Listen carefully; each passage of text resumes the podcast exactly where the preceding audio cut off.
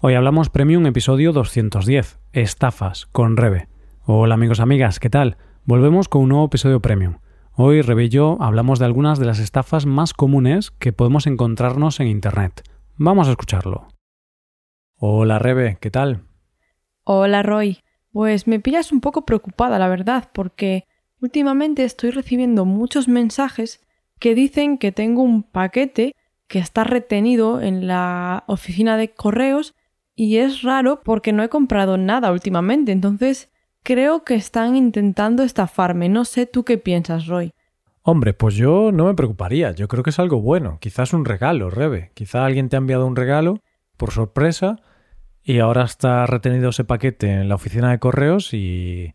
¿Qué te dicen? Que tienes que pagar el despacho aduanero o algo así, ¿no? Exactamente, y eso me hace sospechar porque si alguien me envía un regalo y yo tengo que pagar, Mm, no sé yo si es un regalo.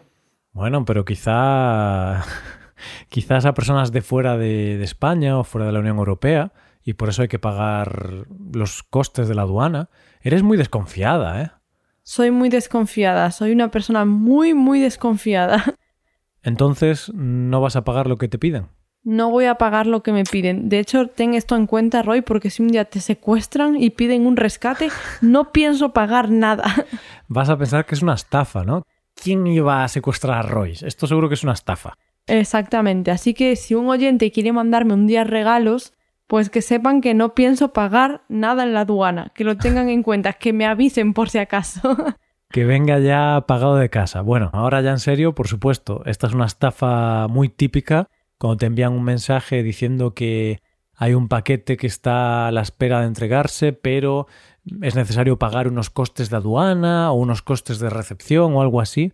Y es gracioso porque esta estafa parece como muy tonta, ¿no? Como, ah, ¿quién va a caer en esto? ¿Quién va a picar en esta estafa? Pero sí que hay gente que, que pica porque precisamente mucha gente está esperando un paquete de fuera de su país, de repente recibe este mensaje y le parece muy lógico. Piensa, claro, el paquete está en la aduana y tengo que pagar los costes aduaneros. Y por eso me envían este mensaje.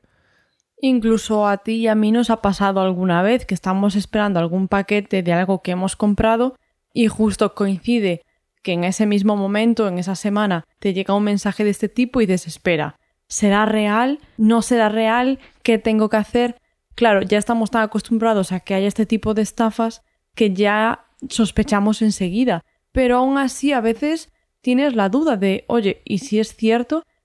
Y si una persona como tú y yo tenemos dudas, imagínate a alguien que no está tan familiarizado con las estafas o con la tecnología en general. A mis padres les llegan un montón de veces este tipo de mensajes y podrían picar muy fácilmente. Hmm. Es que esa es la cosa. También la cuestión es la diferencia que hay entre un mensaje que te llega al móvil, un SMS, un mensaje de texto, y un email, porque en el email sí que es fácil ver cuando es falso, porque ves que la persona que lo envía, la dirección de email no es la dirección oficial de esa empresa o de esa web, y suelen ser direcciones de email inventadas, muy raras, sospechosas, pero el problema con los SMS es que es muy fácil falsificar el origen, entonces cuando a ti te llega un mensaje, pone que es de correos, pone correos. Y de hecho es gracioso porque los propios mensajes oficiales de correos se pueden mezclar con mensajes de estafas en la misma conversación en tu móvil. Entonces puedes tener mensajes que son reales, oficiales, que te están avisando de que tienes un paquete, que puedes ir a recogerlo, y luego se mezclan mensajes que son falsos, que son estafas, que son personas que suplantan la identidad de correos en este caso. Entonces es el problema que tienen los SMS. Por eso yo no me fío nada de los mensajes de SMS. Y nunca, nunca, nunca hago clic en un enlace donde te pida meter algún dato. No, porque hay demasiado riesgo en ello.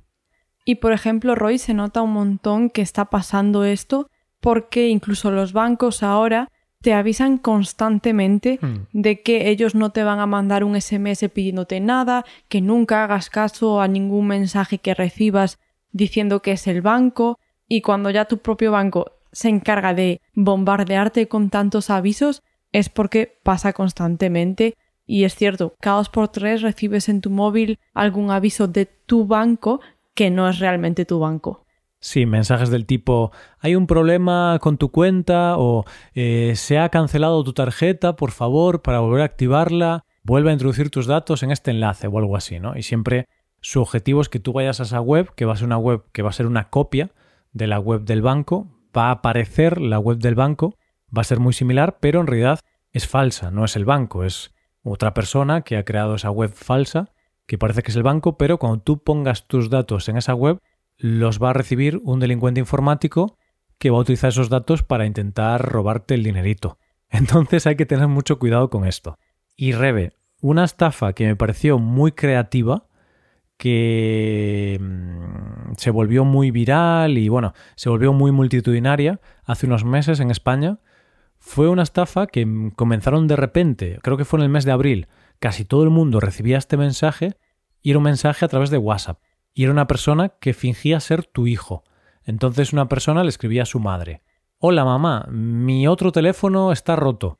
Este es mi nuevo número. Guarda este número y borra el otro.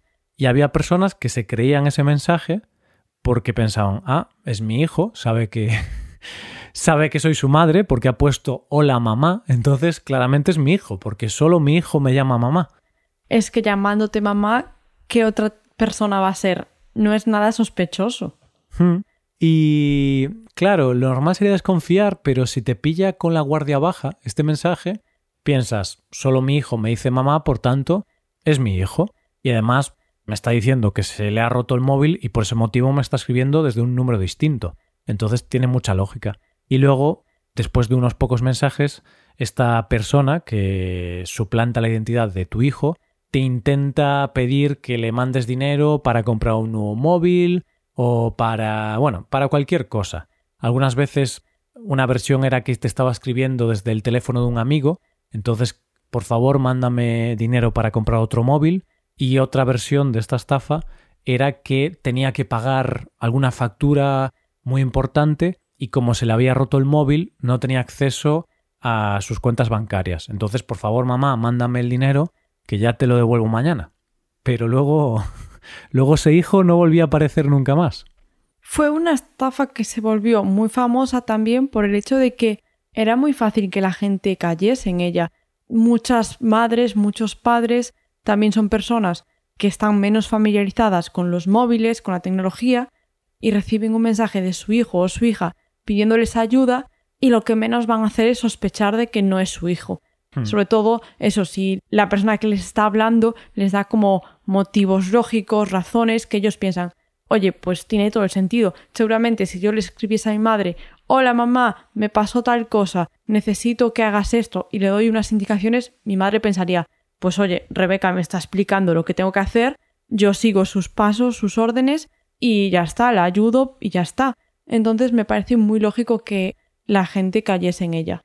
Mm, y de hecho muchas personas fueron víctimas de esta estafa, muchas personas mandaron pues ese dinero, que eran 200 o 300 euros, cantidades así no muy grandes, pero claro, es una putada porque pierdes ese dinero, luego es muy difícil recuperarlo. Y además hay que decir que mm, los estafadores por lo general suelen ser bastante listos, porque se aprovechan de, mm, de cosas emocionales. Claro, lo que tú dices, ¿no? Te escribe tu hijo, que se le ha roto el móvil, que tiene un problema, y lo primero que piensas, tu instinto natural es, este es mi hijo, tiene un problema, voy a ayudarlo. Claro, quizá después de unas horas piensas, espera, a ver si me están timando, pero al principio, como piensas que tu hijo está en peligro, aunque no sea un gran peligro, pero bueno, piensas que puede tener algún problema, tu instinto es ayudarlo y digamos que tu cerebro no piensa de forma tan racional y no piensa, cuidado, puede ser una estafa, puede ser una suplantación de identidad y también va a depender mucho del momento, como cuando hablábamos antes de los paquetes que ibas a recibir, si tú estás esperando un paquete y coincide que recibes ese mensaje, no vas a sospechar tanto como si no compraste nada. Hmm. Pues en este caso lo mismo.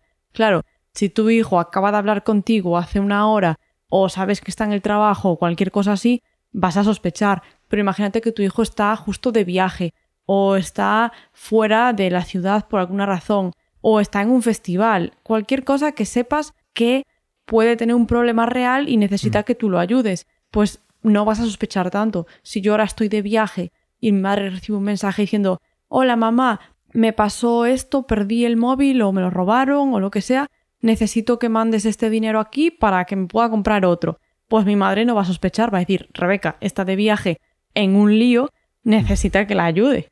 Sí, entonces, claro, se aprovechan también de que a veces hay estas coincidencias y hace que la persona, la víctima, se crea este mensaje falso. Claro, como también lo envían a miles o millones de personas, es fácil que coincida una situación en la que es bastante creíble ese mensaje. Y bueno, ya que hablamos de estafa, Rebe, yo quería preguntarte si alguna vez te han estafado, ya sea con esta estafa del WhatsApp o del SMS o de cualquier otro tipo de estafas, porque hay, hay mil opciones y mil alternativas en Internet, ¿no? Porque hemos hablado de, de estas, pero hay muchas más estafas, que dentro de un rato hablaremos de algunos tipos más de estafa.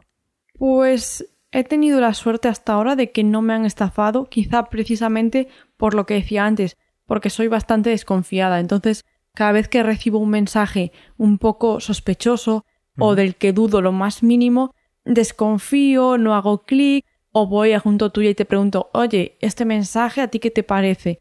Siempre lo primero que hago es sospechar. Entonces creo que gracias a eso no he picado aún. Por ahora toquemos madera porque cada vez van perfeccionando la técnica y algún día es probable que pique. Mis padres, por ejemplo, reciben también muchísimos mensajes de este tipo. Aún hoy, hablando con mi madre, nos preguntó sobre un mensaje que había recibido.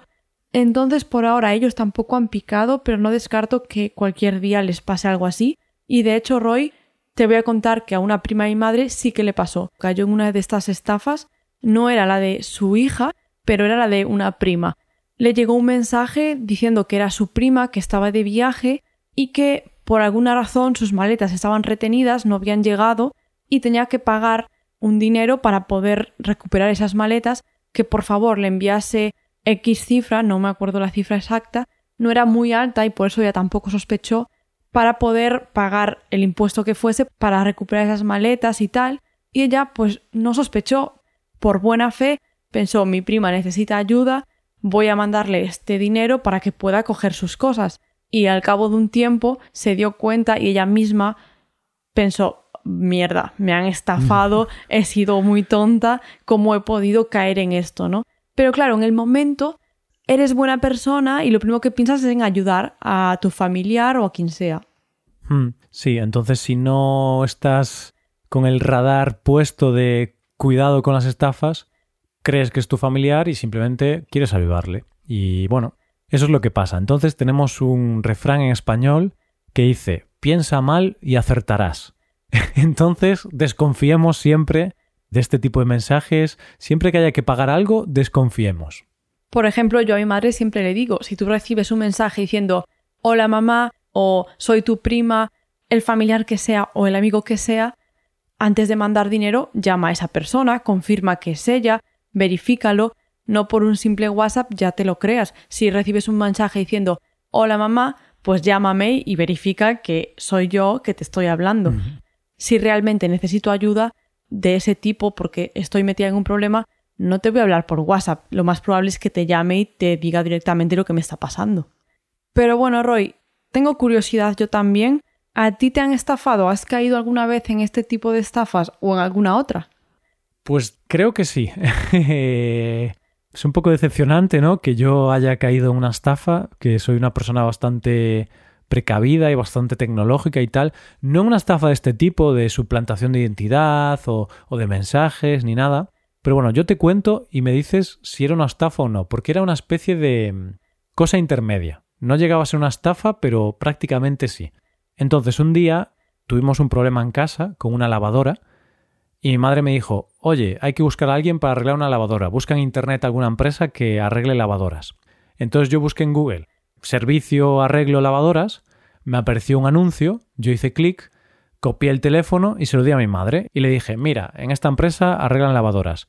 Pero no me fijé mucho en las reviews, no me fijé en las valoraciones, no vi qué empresa era ni nada, simplemente pues copié el primer teléfono que vi y se lo pasé a mi madre. Entonces mi madre llamó a esta empresa y vino una persona a casa, yo no estuve con esa persona, pero luego mi hermano me contó, y entonces parece ser que esta persona no tenía ni idea de lavadoras. Era una persona que llegaba a tu casa, fingía que estaba revisando la lavadora y luego se ve que le dijo a mi hermano no, esta lavadora no se puede arreglar, esto no, no se puede arreglar, puedes ir al corte inglés, que ahí hay buenas lavadoras y puedes comprar una. Bueno, que mi hermano le hizo algunas preguntas y esta persona no sabía qué responder ni nada, entonces era una persona a la que contrataba una empresa por muy poco dinero probablemente, no sabía nada de lavadoras, una persona que no estaba formada en, el tema de lavadoras, o sea, no sabía nada, ni siquiera era manita, simplemente esta persona era contratada por una empresa para hacer el paripé y para fingir que está arreglando la lavadora. Y luego, claro, como tú contrataste un servicio, tienes que pagarlo. Entonces creo que tuvieron que pagar 30 o 50 euros por el desplazamiento, porque aunque no te cobran porque no fueron capaces de arreglar la lavadora, sí que te cobran por el hecho de haberse desplazado a tu casa, lo cual es normal. Pero claro, es normal cuando es un técnico que sabe arreglar lavadoras, ¿no? Si es una persona que llega a tu casa y va a fingir que está revisando la lavadora, pues oye, sí que es un poco una estafa, porque pagaste, bueno, porque una persona vino a tu casa a fingir que iba a arreglarte la lavadora. Quizá en ese momento te estafaron un poco, Roy, pero creo que has aprendido, porque ahora soy testigo de que cada vez que hay que buscar algo en Internet, compruebas mucho las reviews, los comentarios, verificas que sea algo muy muy fiable. Creo que a raíz de ese día aprendiste la lección.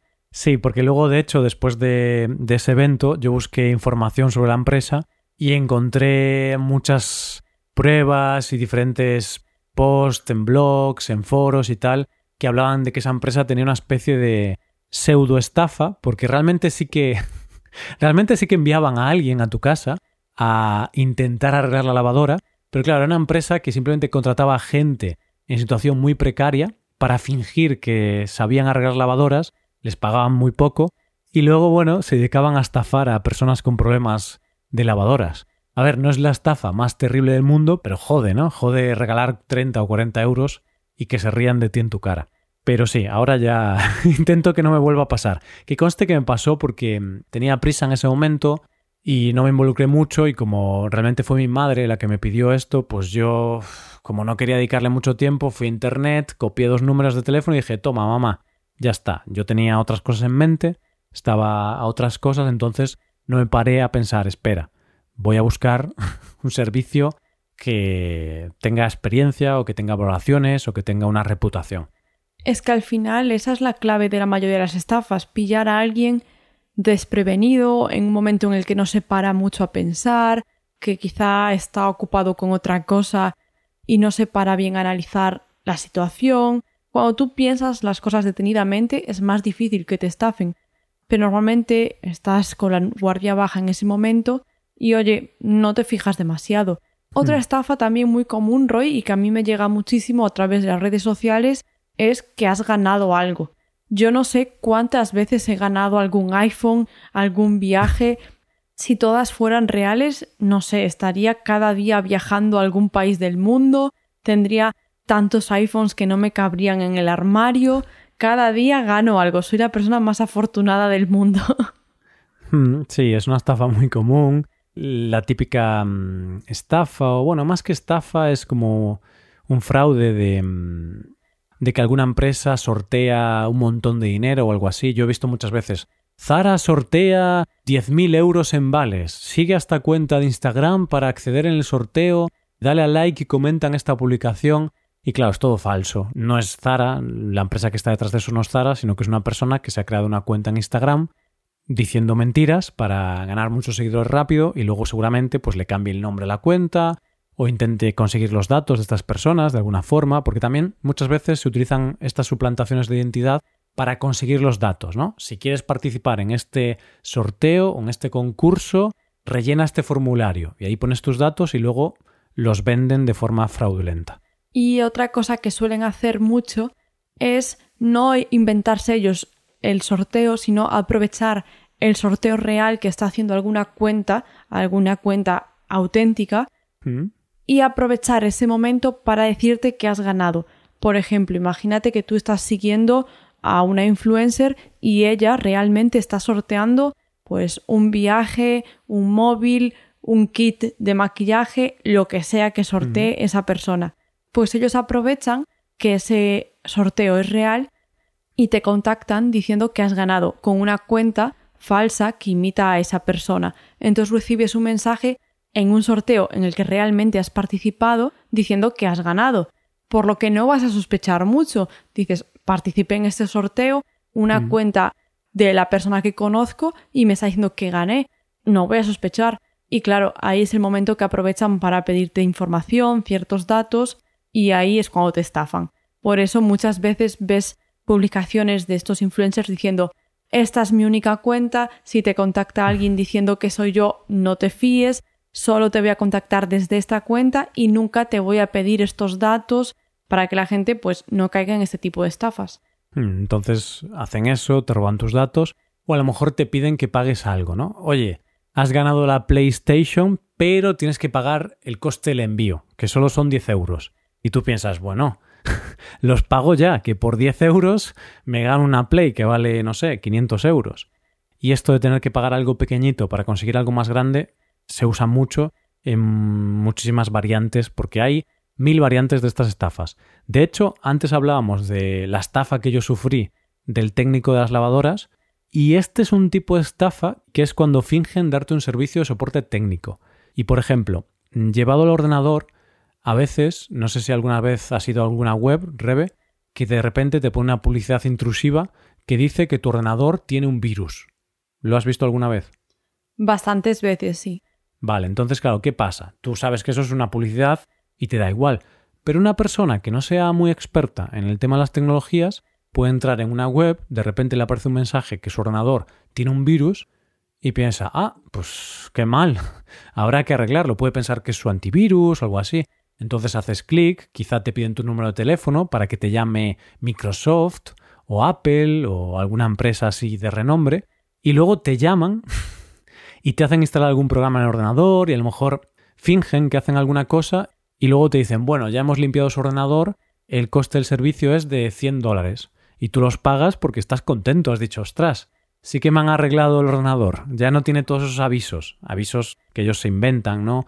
Utilizan diferentes técnicas para fingir que hay algún aviso en tu ordenador y este es un tipo de estafa de, de las miles que hay. Entonces también a veces te dan un servicio falso, ¿no? Te, te arreglan, entre comillas, el ordenador y luego te cobran.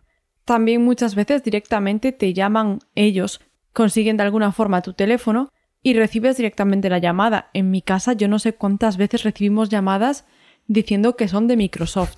Además, suelen pronunciarlo de una forma muy graciosa porque son de distintos países con acentos aleatorios. Entonces dicen que son de Microsoft, que te llaman porque tienes un problema en tu ordenador, mil cosas diferentes. Y llega un momento que hasta es gracioso recibir tantas llamadas diciendo que son de Microsoft. Pero aún es creíble ¿eh? porque debe ser gente que trabaja, no sé si en Estados Unidos o en la India, bueno, en algún país que hablan inglés, porque cuando te llaman hablan en español, pero pronunciando así, hola, le llamo de Microsoft. Entonces yo pienso, pues seguro que es de Microsoft, porque me habla con acento, no habla español nativo, entonces seguro que es Bill Gates, seguramente es Bill Gates que me llama a mí directamente porque está muy preocupado. Y esto me hace mucha gracia, espero que ningún oyente esté escuchando este episodio para aprender español y luego timar a los pobres españoles, ¿eh? Que espero que no haya nadie en la audiencia que se dedique a esto, que no me gusta. Espero que no, espero que no, porque sí que conozco, no directamente, pero a un chico que lo estafaron de esta forma. No lo conozco yo personalmente, pero es amigo de una amiga y recibió una llamada de Microsoft y él cayó en la estafa. Pensó que realmente era Microsoft porque le dijeron que tenía un problema en su ordenador o algo así y se ve que realmente él estaba teniendo problemas en su ordenador y pensó, oye, qué buen servicio de Microsoft que me llaman para arreglármelo y al final acabaron hackeándole el ordenador porque no sé si le pidieron instalar algo en su ordenador Hmm. y una vez estaba instalando eso le pidieron que acudiese al router o como que saliese de la habitación de alguna forma, no sé con qué excusa, y ese momento que él salió lo aprovecharon para hacer algo en el ordenador sin que él lo estuviese viendo. Claro. Y de hecho volvió rápido por alguna razón y fue cuando se dio cuenta de lo que estaba pasando y de que le estaban hackeando el ordenador. Uf, pues qué miedo, porque es verdad que hay niveles de estafadores. Hay algunos estafadores que, bueno, te timan 50 euros y ya está. Y son mala gente, por supuesto, pero bueno, al menos te timan 50 euros. O fingen que te arreglan algo de ordenador y te cobran, pero ya está, no te meten un virus. Pero luego está el siguiente nivel, que son los que intentan sacar todo el dinero que puedan a su víctima sin tener ningún tipo de reparo moral ni ningún tipo de vergüenza. Y ya, claro, son personas sin escrúpulos. Y yo he visto casos en Internet porque hay youtubers que se dedican un poco a destapar algunos estafadores, alguna red de estafadores, porque por ejemplo en la India hay como algunas macroempresas que tienen muchos empleados que se dedican solo a estafar. No es que en la India estafen, porque la India es un país de, no sé, mil millones de habitantes, pero sí que hay unas poquitas empresas que se dedican a, a estafar. Y supongo que como hablan inglés, pues pueden estafar a personas de Estados Unidos. Y hay algunos canales de YouTube que se dedican a destapar estas estafas y hay casos terribles, hay casos de estafas que consiguen sacarle miles y miles de dólares a gente mayor, porque casi siempre son personas mayores de 65 años, son las más propensas a este tipo de estafas. Y hay casos terribles. Recuerdo uno que era una mujer que, o un hombre que se había quedado viudo y en la misma semana dos tipos diferentes de estafadores le sacaron no sé cuántos miles de dólares y sin ningún tipo de escrúpulos, ¿no? Entonces este ya es el nivel peor de los estafadores, los que ya intentan sacarte todo lo que pueden. Dentro de las estafas, por supuesto, hay niveles. No es lo mismo que te estafen 10 euros para un envío de un iPhone que te tocó en un premio que que te saquen, por ejemplo, información para entrar en tu cuenta del banco. Hay niveles y no es lo mismo tú dar dinero directamente que que te quiten información para entrar en cuentas. Todo eso ya es mucho más delicado y también te genera muchísima más preocupación porque después tienes todo el problema, todo el lío de solucionar todo eso, cambiar información, cambiar contraseñas, ya se vuelve un problema mucho más grande también. Hmm, entonces, bueno, pues eso. Hay gente mala y gente malísima entre los estafadores, porque el que te roba 50 euros es un cabrón, pero al menos no es una persona malvada. Pero el que ya intenta robarte todo lo que puede, invadiendo cualquier tipo de intimidad que pueda, instalando virus, accediendo a tu ordenador, intentando sacarte todo lo que pueda, esos ya son gente muy mala, muy mala. Cabrones. son unos cabrones, Rebe. me, me enfado, ¿eh?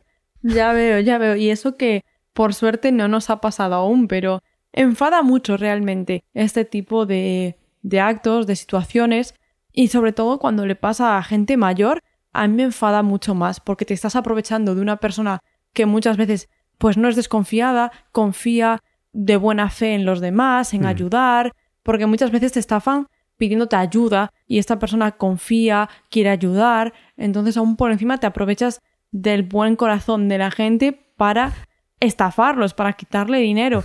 Me parece muy mal, está muy feo y además saben que son los más vulnerables porque son los hmm. que menos normalmente controlan de tecnología, si tú te inventas una historia, lo más probable es que caigan en ella, porque no van a sospechar tanto.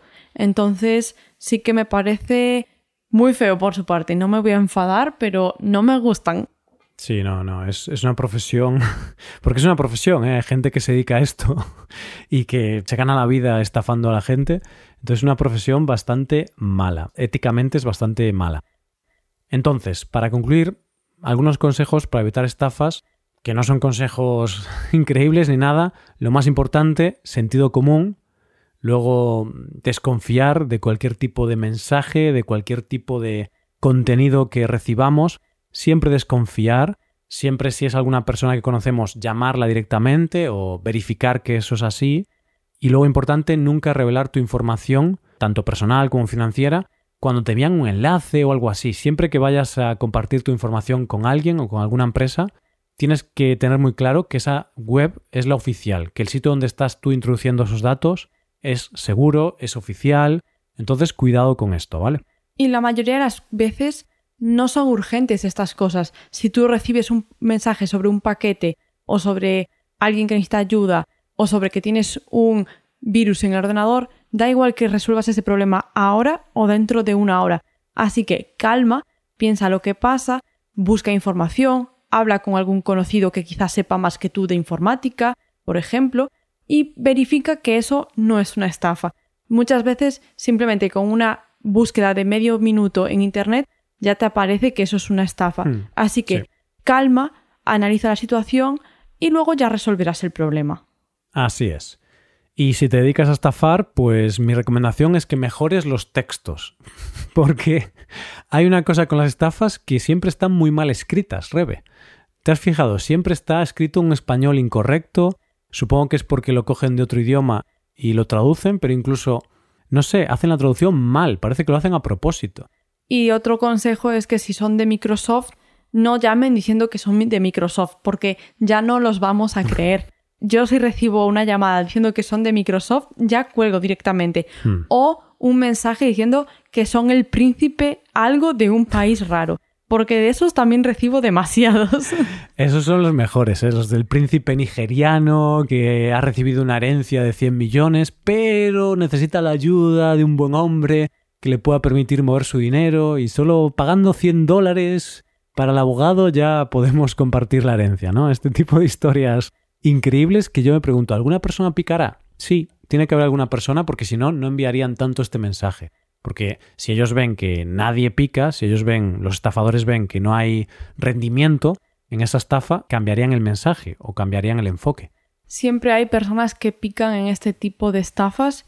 De hecho, podemos en un episodio futuro hablar de estafas frecuentes o más famosas porque hay algunas que tú las escuchas y piensas, cómo pudo esta persona creerse esa historia.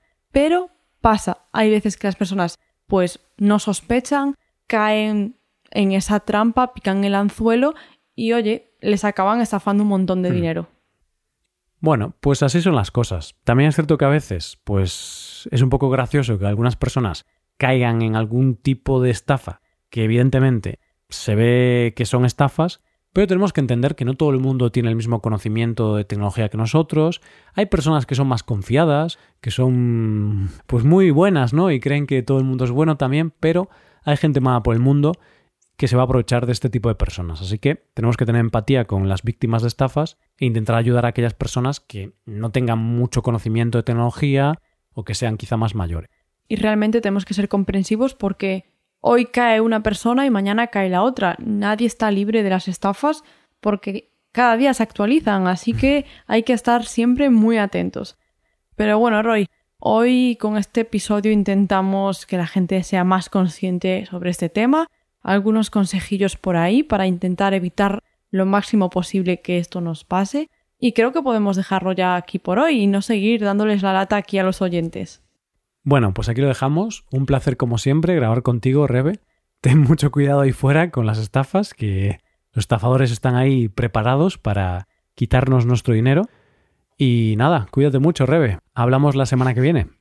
Un saludo para ti, Roy, y para todos los oyentes. Atentos siempre a nuestro entorno, chicos. Hasta la próxima. Chao, chao.